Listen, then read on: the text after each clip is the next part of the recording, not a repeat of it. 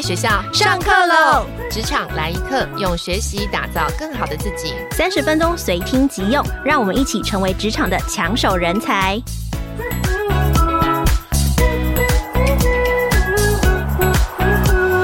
嗨，听众朋友，大家好，我是经理人月刊的采访编辑简玉璇，欢迎收听经理人 Podcast 的职场来一课。这个单元每个月会邀请经理人月刊课程的讲师群，利用三十分钟的通勤时间，教大家提升工作技能，掌握跨领域知识，为自己的职涯 upgrade。今天邀请的是资深媒体人及口语培训师王介安老师，先请老师用有魅力的声音跟大家打声招呼。嗨，大家好，玉璇好。那可以用亲和力的方式跟大家 say hi 吗？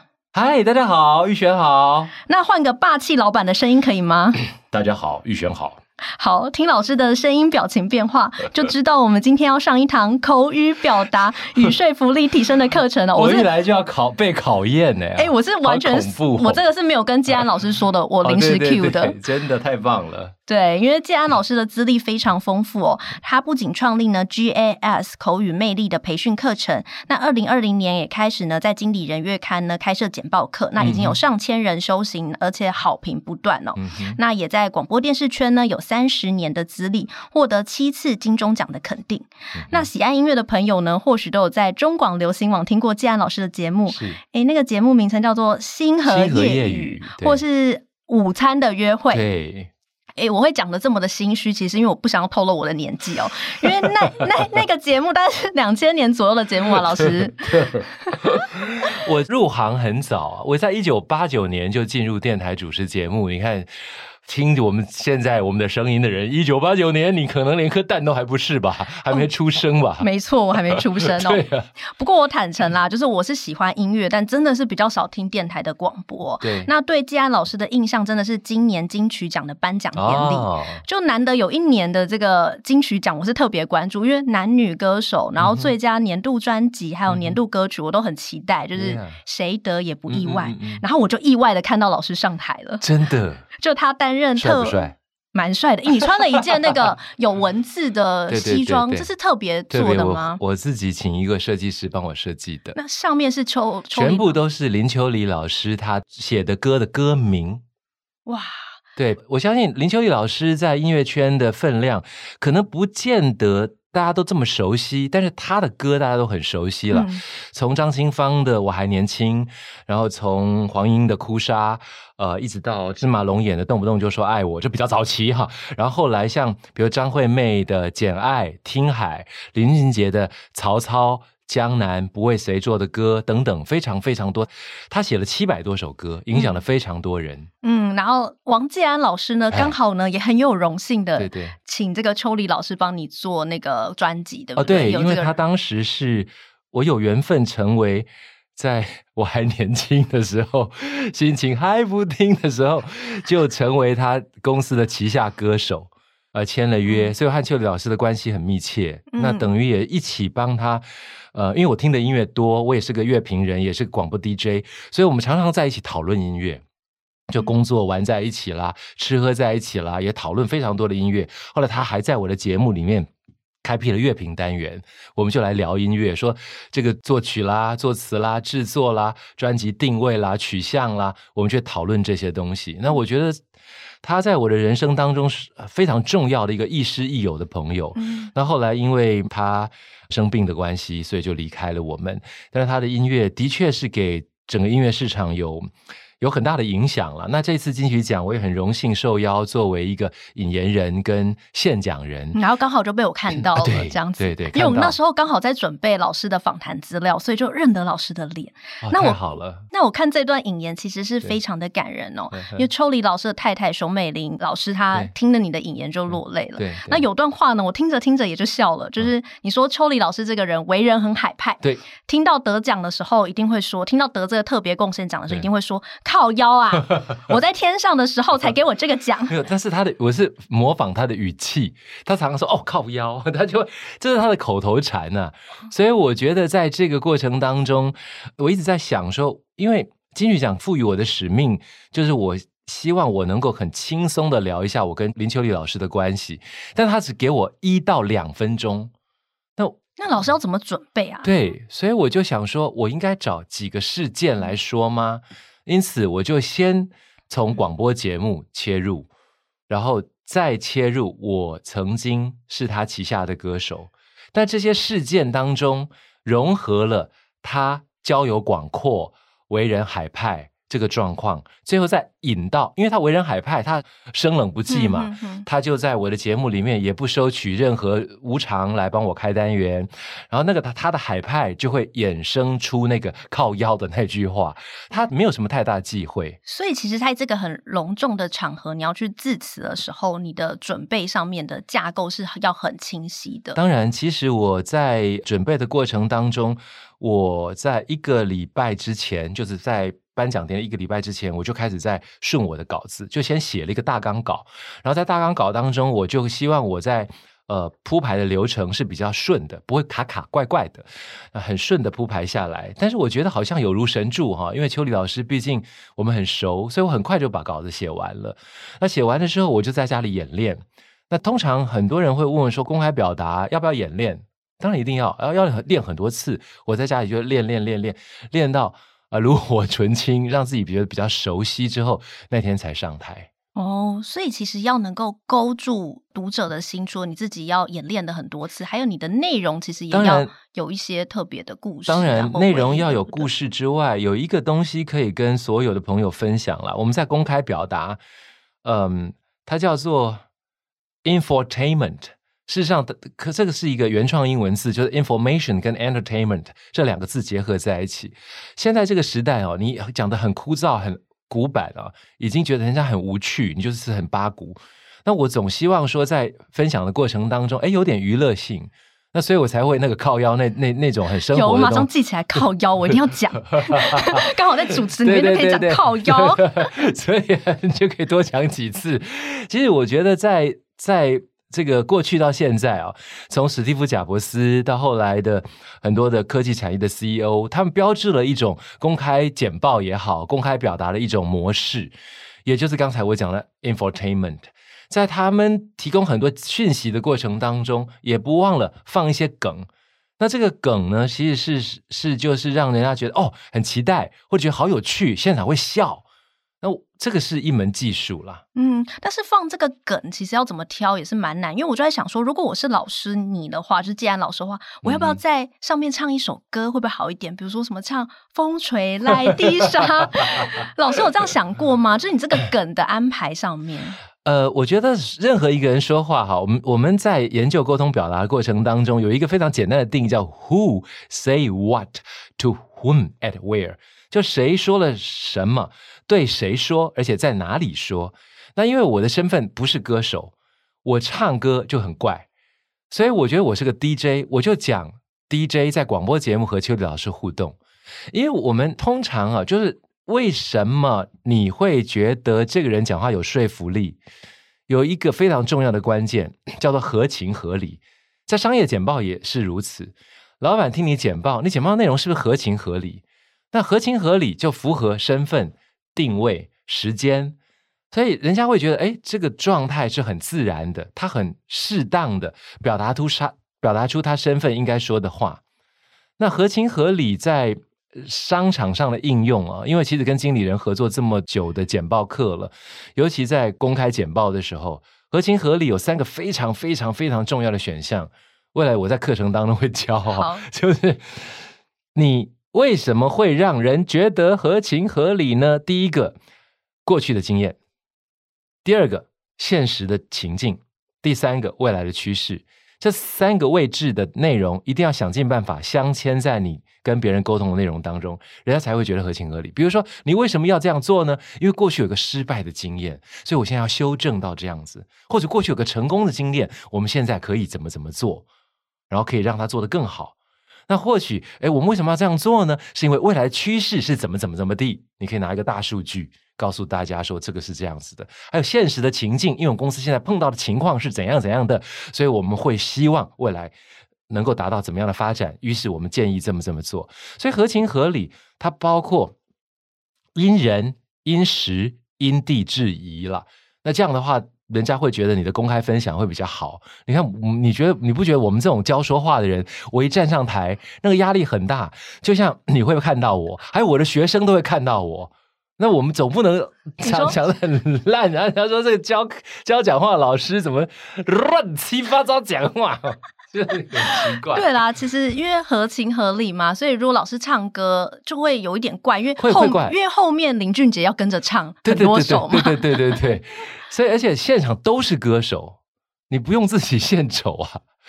所以这个是一个我的我非常简单的出发啦，嗯、那提供给大家参考。嗯，不过老师，你上那个金曲奖的舞台之前，应该还是蛮紧张。你是怎么去克服这个紧张的心理？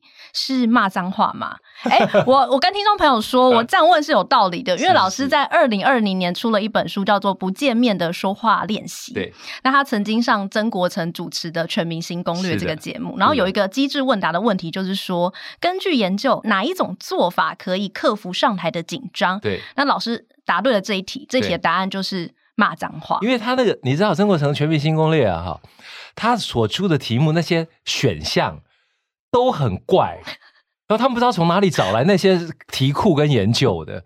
因为我就觉得骂脏话会转移注意力的能量比较大，所以我才答中了那一题。很厉害，但是我就想说，研究归研究，我其实是想问说，老师有没有一些就是避免紧张的方法？有很多人在。探讨这件事情上面啊，有一个非常重要的迷思，大家千万不要有这个迷思。他们会问我说：“老师，我怎么不紧张？”我说你怎么不紧张？我说：“等到有一天我不紧张的时候，我再告诉你。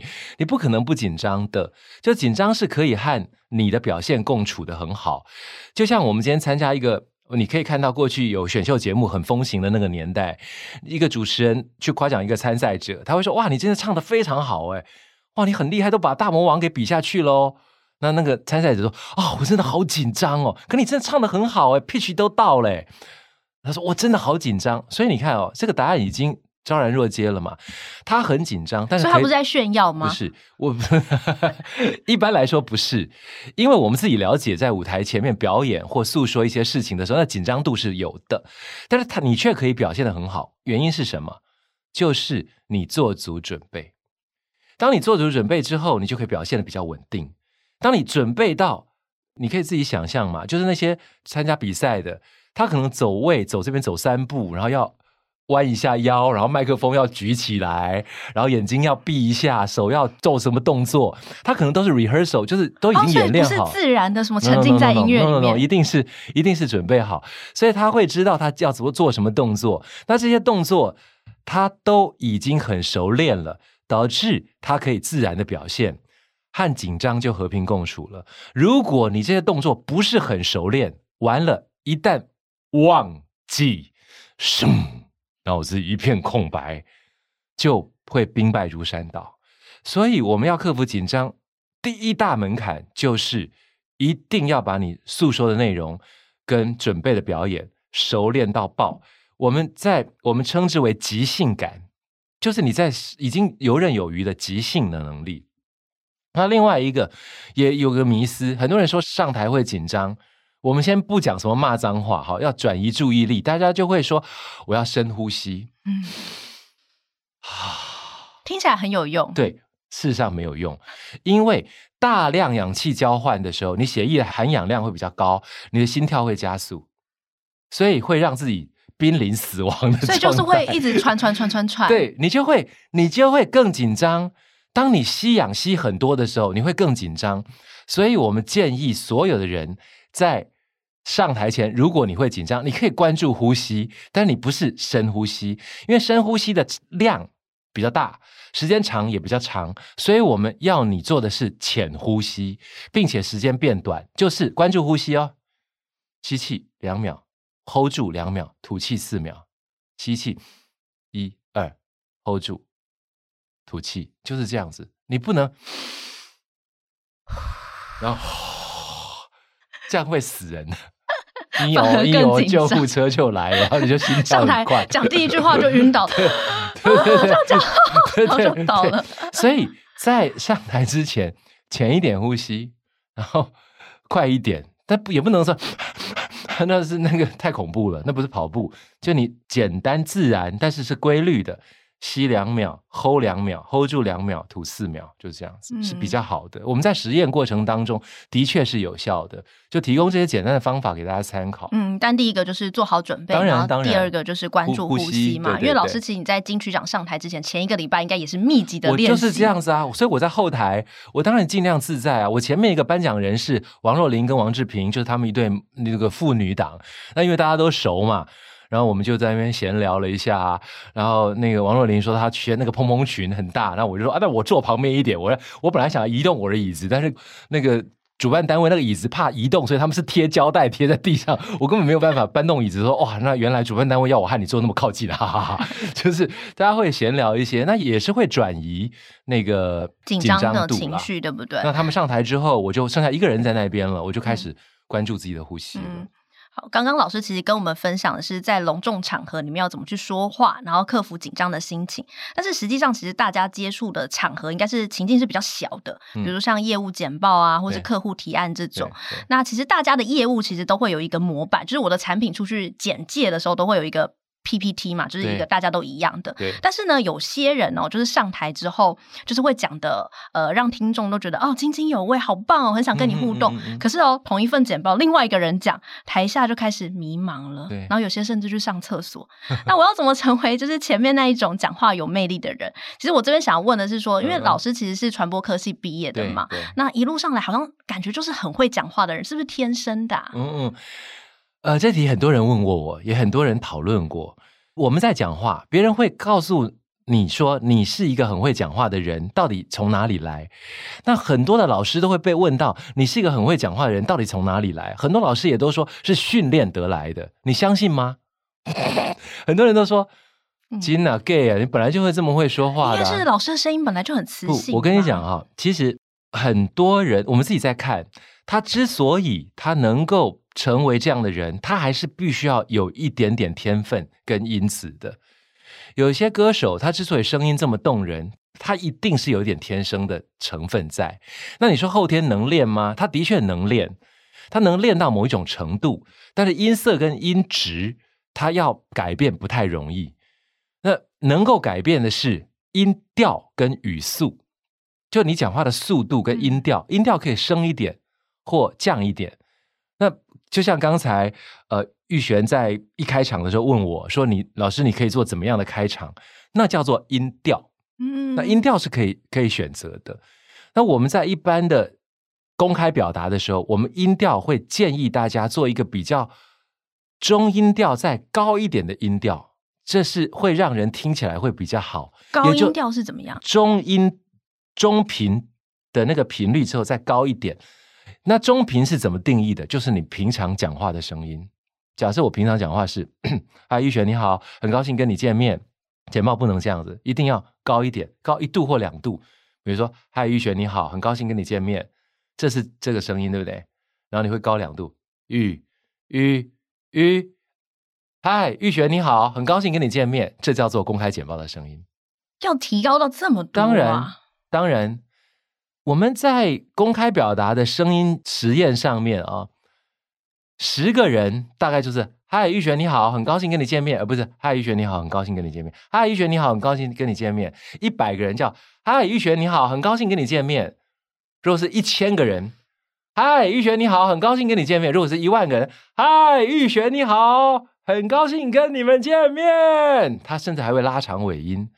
就像开那个布道大会或者政治造势晚会一样，你政治造势晚会一万个人、两万个人在台下，甚至十万个人在台下，你一定会说：“哎，打给后！”一定是这样嘛？你不会说：“哎，打给后。”那只有到前面第一排而已啊。因此，我们面对不同的人数，它会有不同的音量。所以刚才玉璇讲到那个概念，就是当我们在跟别人做简报的时候，一定不是一对一嘛？一对一就是聊天，我就拿个电脑跟你讲话而已了。嗯嗯嗯嗯。那通常简报我们叫 present。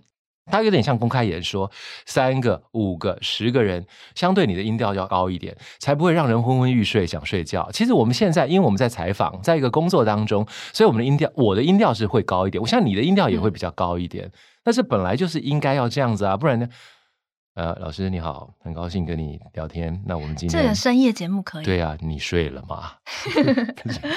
那语速呢？因为老师刚才是讲说音调要随着人数的多寡去调嘛。那另外一个增加魅力的方法就是语速。大家可以上网去 Google 金曲奖，我在金曲奖跟大家说话，在公开表达那个致辞的那个语速，那个语速大概一分钟是两百四十个字。你会说哇，一分钟讲这么多字啊？真的，很多人说一分钟大概讲。六十个字、一百个字，哪有那么慢？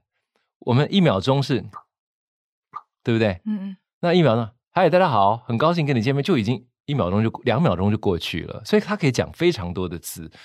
你在说话的过程当中，如果能够让你的语速定义在一分钟两百四十个字，在我们的实验的过程当中，发现它是有影响力的。太慢，人家会觉得会恍神。太快会造就压迫感，所以现在我跟大家在讲话的这个速度，大概就是一分钟两百四十个字的速度。这个其实老师在书里面有讲说是要刻意练习，当然你你得你要念稿子，嗯、你要念稿子。当你每天念十分钟，两千四百个字，嗯，一个月、两个月、半年、一年，那我告诉你已经非常厉害了，因为你上台你就会知道，哦，我现在好像慢了，跟我在家里念的速度不一样。啊，如果你快了哦，因为紧张快了，我要放慢一点。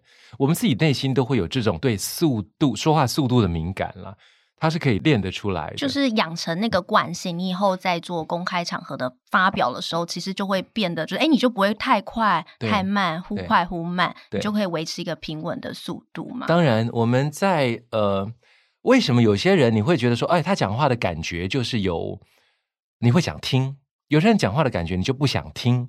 当然，刚才我们牵扯到的语气啦、音调啦、语速啦，甚至发音咬字的精准度啦，有些人发音咬字他太不精准，你会觉得听起来很吃力。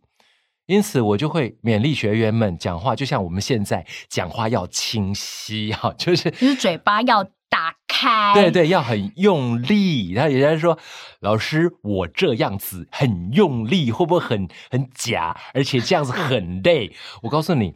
因为你刚开始要用力，当然很假，因为你不自在；然后很用力会很累，因为你平常都不用力，所以就很累。所以当你用用力习惯了之后，你讲话就会越来越清晰。那这几个要件真的是看起来非常简单了，真的是我们在训练的过程当中一定要勉励所有，尤其是经常在台前公开简报的人。你为什么这个简报能够成功？跟你说话那个样子。有很大的关系，所以我们用一个非常简单的一句话来呈现呢，就是说，到底一个人简报完毕，一个商业简报完毕之后，你觉得是他的内容在吸引你，还是他的简报的风采在吸引你？这是很有意思的一个题目哦。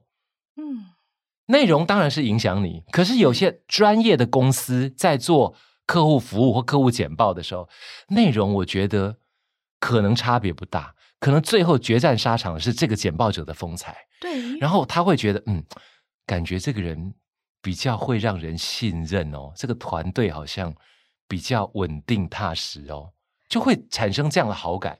那仪态上面呢，就是因为有些人可能他讲话的时候就会自然的手会这样比啊，挥来挥去啊。好，大家再去 Google 金曲奖的那个片，不是，因为我觉得我在做金曲奖的那段特别贡献奖的致辞，完全是发了我们在公开表达很重要的肢体动作的一个示范了。基本上已经是这样子。那为什么会说是肢体动作的示范？因为那个奖啊很特别，因为那个奖它是一个比较地位比较崇高的奖，我们也不可能太娱乐性。那我们前面也讲到 infotainment，我们讲到某些资讯还要加点娱乐，娱乐不能太多，因为如果太多的话，就失去了那个奖的庄重。因此我们在动作上头的安排，手的动作偶尔抬起来。不用做太大，就抬在你的胸前跟横膈膜之间，双手抬起来。大多数的时间是放在两边的，自然下垂，虚握，自然下垂。那么偶尔两手握住在你的腹腔前面，虚握在你的腹腔前面游移，大家可以去看啦。因为我们现在没有画面啊。哦，现在大家我们整个会议呃录音室 里面有哦四个人，然后每个人都在跟着老师一起做。我想 我们好像还在做运动哈，但是我觉得当你习惯了这些动作之后，习惯哦，我讲习惯。它会让你的身形的稳定度增加，身形的稳定度增加，也会让你的思想稳定度增加。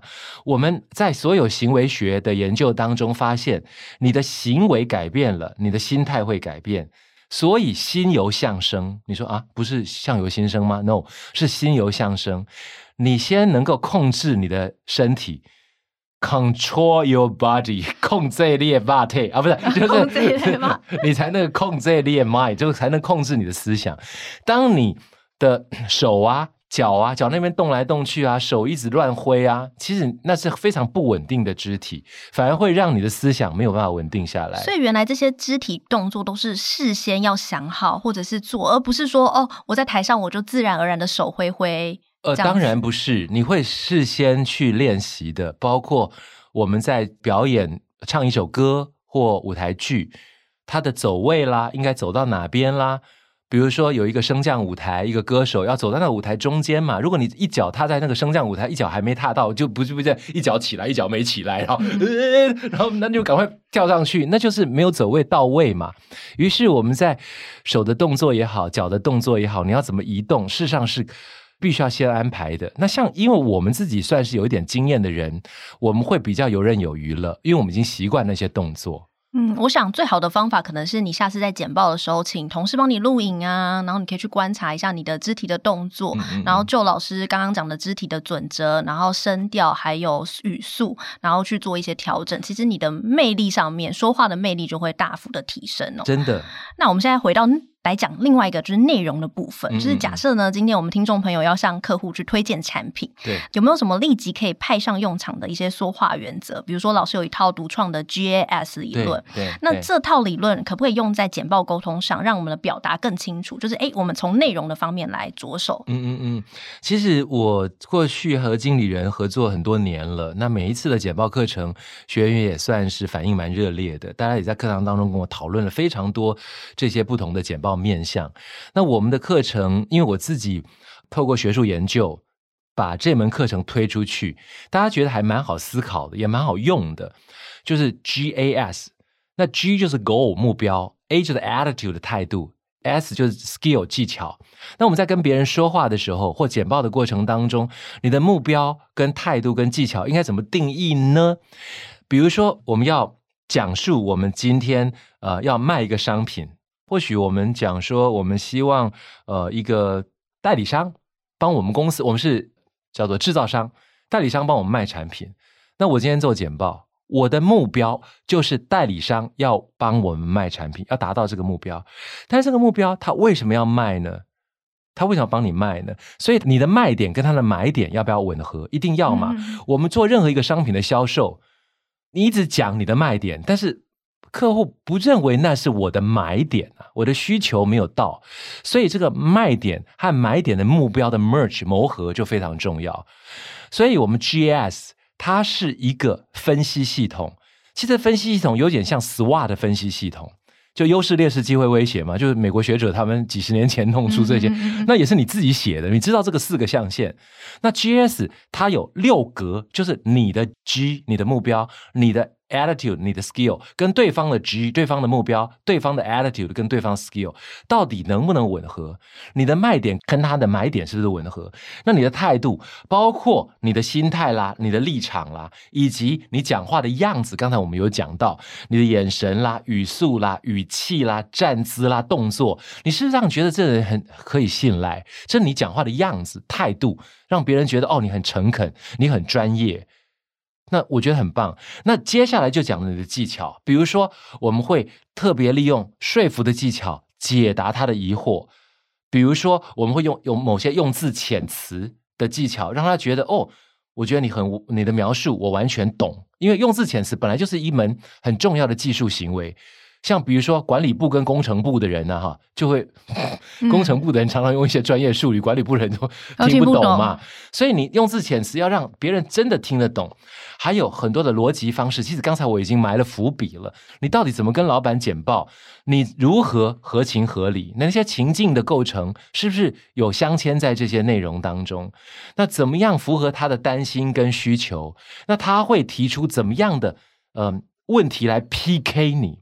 比如说，他会说：“你这样，你觉得时程够吗？对不对？这时间会来得及吗？”那他一问你，你要怎么回答呢？所以这叫做 GAS 的分析系统，它有一个否定你的技巧，那你要有一个接招并且回应的技巧。所以在技巧的层面，我们就会做我们叫做沙盘推演。那我们会透过很多的理论。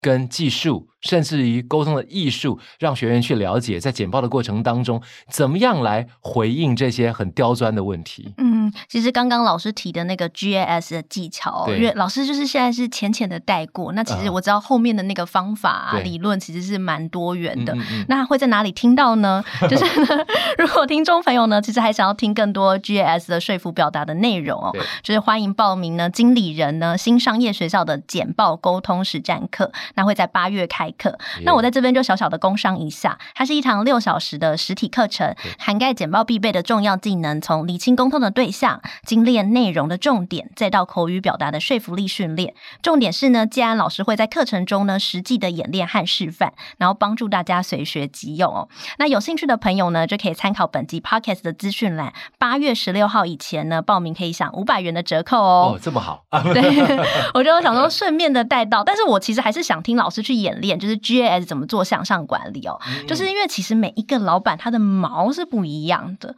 就是有些老板的毛呢是他很在意细节，对。那有一些老板的毛呢是他呃想听嗯。好听的话，哦、这样子好像不好。那那怎么用 GAS 的技巧？假设我今天要说服老板接受我的提案，然后我我想要跟他争取一个呃五百万的广告预算，我要怎么做比较好？这个我们在课程当中都会教，所以八月份的课程 一定要报名。我们是怎样？工商服务太久了。其实我觉得哦。向上管理这件事情本来就不是一件容易的事情，呃，我们会说向上管理，当然，其实我觉得管理这件事，大家不要误解，我们怎么可能管理老板呢？对不对？但是我们是在 management 管理什么？是管理 communication，就是沟通管理，应该是这样说。我们在做 communication management，所以我们在沟通这个选项上，我应该怎么样管理我自己和老板？的沟通方式应该是这么说的，呃，不同的老板他会有不同的需求。其实我们广义的来讲，不同的人就不同的需求嘛。我们现在讲一句话，有些人吃软不吃硬，他就是喜欢软软的跟他讲话。那你个性就软不下来，我就跟你呛，那对方就更硬啊。所以，我们当碰到了某些比较理性分析型的，我们就大概讲了。我相信各位如果。大概了解一点人格特质分析，我们就光讲星座也好，有些人很节俭的，对不对？有些人很海派的，或者什么 MBTI 最近不是哦，对 MBTI 很火红，哇，那很复杂哦，那个都各种人的人格类型，十六型很多交叉比对。那像这样子，你真的分析，你分析完之后，你就能真的照做吗？我觉得是可以的，但有一个非常重要的一个方向，就是你至少你不要弄弄弄了，有些还分成什么。什么三十几种动物啊？好，我觉得那个排列什么九宫格啊，我已经快要发疯了。有各种不同的人格特质的分析。那但是我们至少至少，像比如说大家过去听过的马斯顿啊，DISC 的人格特质分析，或最近这几年很风行的 Virginia Satir 萨提尔女士产生的从家族治疗衍生出来的五种行为姿态。那你大概了解，有些人是指责型的，有些人是讨好型的。有些人是这个打岔型的，我我如果大家对萨提尔的理论大概有了解的话，经理人月刊也曾经出过萨提尔的专题，整整，整本那本我是典藏版啊。好，大家一定要记得购买。好，冰山理论去找经理人萨提尔哈。那我觉得，当你知道这些点点滴滴之后啊，你就会知道哦，原来他就是这种要求度比较高的。那要求度比较高，你讲话的样子就比较比较拘谨。他就不喜欢你这种很散漫的，连仪态你都必须要站得很稳定。那有些人比较啊、海派的，比较自然风的，他就会说你那么拘谨干嘛？所以你不觉得沟通很累吗？他是因人因时因地制宜，这句话我们刚才也讲了。所以你跟老板沟通，他就看到你那个样子，严肃的要命，我就讨厌啊，不是，就是我就不喜欢你那个样子。那你说老师，我就是比较拘谨那种人呢、很抱歉，当你要活得好好的，你就必须要符合那样的情境。他会说：“老师，我没有办法调整成那样子。”所以我们在说话的时候才会叫做要练习。一个演员，一个好的演员，人家说人生如戏，戏如人生。我们先不讲你在演戏演人生，我们就讲演戏。在演戏的过程当中，你会发现你要演一个霸气的老板，或者要演一个呃。唯唯诺诺的瘪三，一个演员他一定要能诠释这种非常极端的角色，那他就去揣摩了。那你的人生是不是？你说老师，我没办法。对啊，怎么揣摩？假设我我，我是一个很拘谨的人，我就会跟老板说：“嗯哼，请帮我处理一下，我有需求。”好，我们就会练了。来，在我们的学员过程就就交流的过程当中，我会说这个声音太低了。你要说老板你好，来你讲。老板你好，对，你就要提高。哦，你还很厉害。有些人是老板你好，我说你要提高高一点，老板你好，再高一点，老板你好，你都没有高啊，你是 你要老师老师你要像指挥一样这样子，对对对，那我们就要练练到练到他能高，其实任何人都可以，就因为他没有用那个声线来讲话，这个东西其实我们只要做一点点一点点练习，你就可以达到很棒的目标了。我们讲赞美别人，我一定会说：“哇，你这件衣服好漂亮哦！”这叫做赞美，你绝对不会。可是有些人讲话，哎，你这件衣服好漂亮哦，他就讲不太出来，就很低沉，那就感觉不到，不太像赞美。简报也是，嗨，大家好，很高兴跟大家分享我们新产品的未来发展，一定是这样嘛？你看那些我们那个黄仁勋先生、苏姿丰女士，他们在简报的时候，他们都是很 proud、很骄傲的跟大家分享他们的产品。他们的加速器多么厉害，那是很骄傲的。他声音不可能很低沉呢、啊，所以我们要让简报的过程当中，让他声音高，其实是可以练的。就慢慢的练习是可以做到的，都能做到，只是你愿不愿意做。所以其实你要去好好的沟通，那个同理心要蛮强的，然后也要去了解说，哦，对方他希望你可以做到什么样的事情，然后他喜欢听什么样的话，或者说他比较能够接受哪样的沟通的方式。当然，就是所谓的 GAS 嘛，就是因为目的的不同。所以你要去调整你的态度跟说话的技巧。是，是的，没错，我们会完全依照目标导向来改变你的态度跟技巧。嗯，但是我觉得现在大家有另外一个困难，其实是说怎么样让大家持续想听你讲话下去。就是其实很多人就是老师有说嘛，演讲之前、简报之前要做好很多充分的准备，对，然后就把这个稿子呢全部都背下来，但讲起来就很像念稿的感觉。哦，那台下听的都要睡着了，我要怎么去避免这样的状况呢？其实我们在说话的时候，刚才我们有大概谈到了音调，音调有八个字非常重要。说话轻重缓急、抑扬顿挫，可能很多人大概都知道这几个字，但是你有没有仔细想这几个字真正的意义？轻是你可以放柔软一点，重加重语气，缓放慢速度，急加快速度，轻重缓急。抑抑就是压抑、低沉。关于我们现在做的研究计划，高高昂，嗨，我们的业绩一定要达成。抑扬扬就是高，顿是停顿，错是转弯，就是。语气转换，所以有八个，八个，好难记哦。我通常都走急啦，因为讲太多，然后被画那个圈圈，所以急的时候跑比较痛哦。只有急。我觉得，如果说你们真的能够去思考这八个字的意义，你就会融入在任何一句话当中。我们在训练的过程当中，他会讲一些字词，比如说，我们现在举几个例子来说好了哈。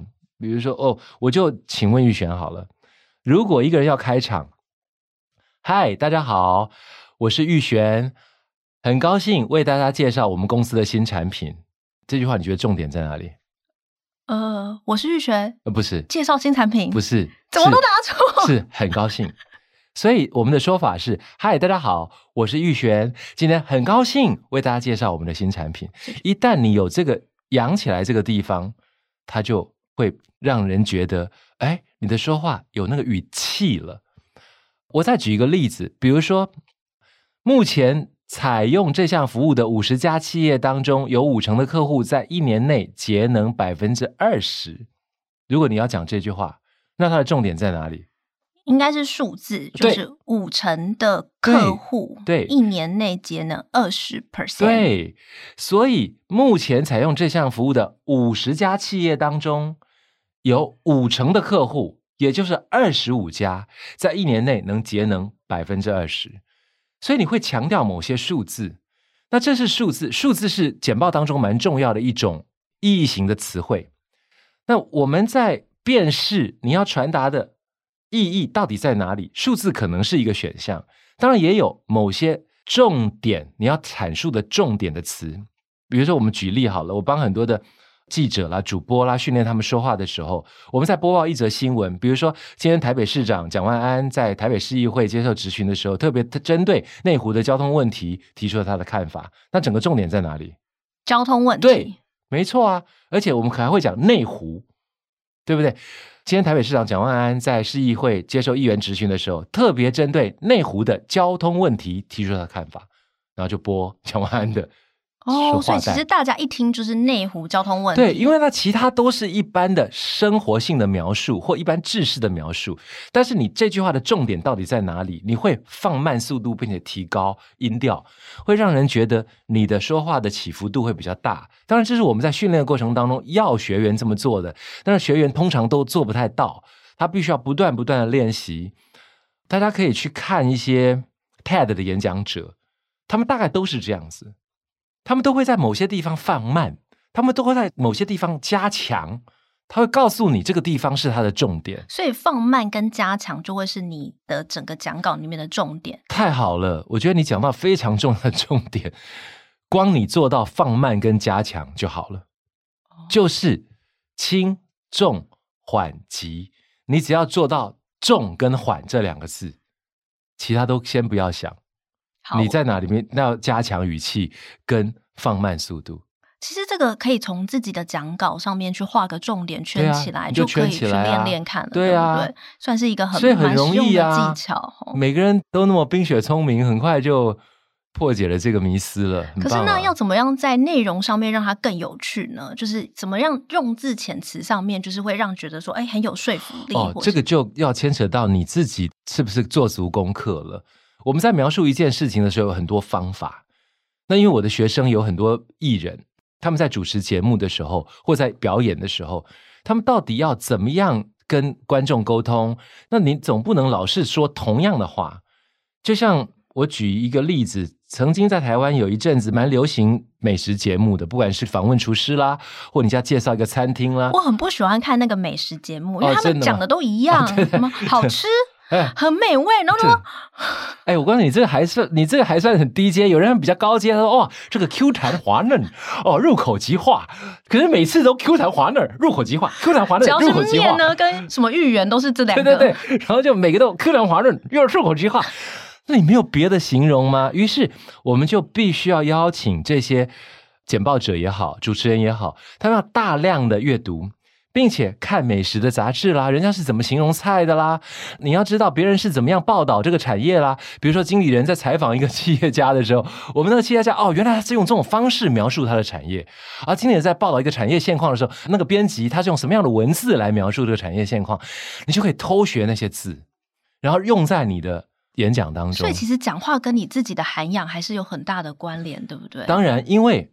语言的背后是文字，你必须要对文字有一定的运用能力跟理解能力，才有办法。像我自己在教课的过程，因为我教的是沟通跟表达、说服跟谈判，那都是说话的领域。我会告诉大家说，我会去创造一些句子，比如说，我会告诉大家，说话是符合人性的，绝对不是符合本性。如果你老是用符合本性的方式说话，那就太逊了。那人家就想哦。本性、人性，然后你会觉得说话这件事好像变得比较有意思了。那我们会去创造一些句子，让人家去理解你有更宽的方式去表述这件事的深度了。那嗯，有些人他会在简报的过程当中说：“哦，会跟他说：“哎，王建安老师的课程非常精彩，这是一堂非常精彩的简报课。我们会邀请他来授课，课程内容包括如何讲述故事啦，还有肢体语言啦、情感表达啦，还有聆听跟回应的技巧。你这个在报流水账了，对，就变成就就在人家会说哦哦哦，哎哎哎，嗯嗯，就是没有个亮点，也没有个提起大家不一样的，所以我们一定会说。”其实破题的方法哈，有两个方法，一个叫提问法，一个叫做想象法。这是非常简单哦。提问是说，你知道吗？根据研究，有百分之八十的人站在台上都会很紧张。你在简报的时候会紧张吗？我们这堂课会教你如何克服紧张。你会不会觉得这样好像比较好？或者是想象法？你可以想象，当你很有自信的站在台上做一场商业简报，讲完之后，老板给你拍拍手，最后还说你很棒，然后你还跟客户成交了。你想象那个样子，你会不会觉得很得意呢？这门课程就会告诉你怎么样更有说服力的表达方式。哦，我今天也是学到蛮多的，但我等一下口播稿也就用老师的那个 想象法就好了。对啊，其实我们在 TED 的讲者的研究过程当中发现，有很多很成功的讲者，他们都会用刚才我讲的这些方法来破题。那一旦破题，我们在不管行销用语上面、简报上面，其实都是蛮奏效的了。嗯，我觉得从刚刚老师的分享和教学中，我觉得就是。收获满满，那应该要现学现用啦。就等一下口播稿，就是讲说，你有被老板打枪简报的经验吗？你有被客户 reject 的经验吗？对，为什么我讲的跟同事讲的是一样的话？为什么同事赢得掌声，我被骂？你好厉害哦！想知道理由？想知道理由，一定要来上这个八月新商业学校简报沟通实战课程哦。我们是不会打的太凶啊？一直在讲，就是既然老师其实。只会亲自的指导大家说话和提升说服力的技巧。那八月十六号以前报名呢，享有五百元的优惠。其实从老师刚刚讲的内容，他提醒了我们说，其实简报你不只要关注说话的对象是谁，对，还要因应说话的对象去思考你的沟通策略，对。而且呢，这是比较系统性的方法，就是 GAS。那老师还分享很多说话的细节，很多细节是我从来没有想到的，比如说声调啊、语速啊、仪态啊，其实这些都可以让我们的说话些微的调整，就可以让我们的说话马上就更有影响力。当然，当然，当然。好，那我最后一个问题。好。课程当天，老师有机会唱歌给我们听吗？课程当天，还是老师你现在就来一段？天哪，这个要唱什么？嗯，好，我们就唱刚才讲林秋离老师非常重要的作品《简爱》好了。把爱剪碎了，随风吹向大海。不要不要啦！我们是这样。好，好，好，就是当天如果想要跟老师讨教，就是歌喉怎么练成的话，也可以吧？没有，我不是教唱歌啦，所以我才唱一句，不好意思啊。好啦好啦，因为我觉得在在和大家互动的过程当中，我还是很希望说，我们能够透过我们的肢体表现啦，还有讲话的语速啦、仪态啦，让大家在舞台上面做一个更棒的简报者。因为人生总会遇上。一次翻转你生命的简报，我觉得真的叫翻转生命哦，因为你可能在那一场简报当中拿了一笔预算，可能在一场简报当中让老板觉得你非常优秀，你被 promote 上来，真的，我们有太多这样的例子了。那当然，如果老板希望你唱歌，也要练就像王健安这样的好歌喉啊，不是？可以，可以。其实人生中的简报机会真的蛮多的，不管是跟客户提案，或者是其实你，比如说你的小孩要结婚，你要上台致辞，那个也是蛮重要的简报的时间嘛。你总不能说我当爸爸了，我不要讲话。那主主婚人嘛，总是要讲一下话呀。嗯，好，今天真的很谢谢大家的收听哦。如果你喜欢我们 Podcast 的话，欢迎动动手指给我们五星好评。职场来一课，下次再见，大家拜拜，拜拜。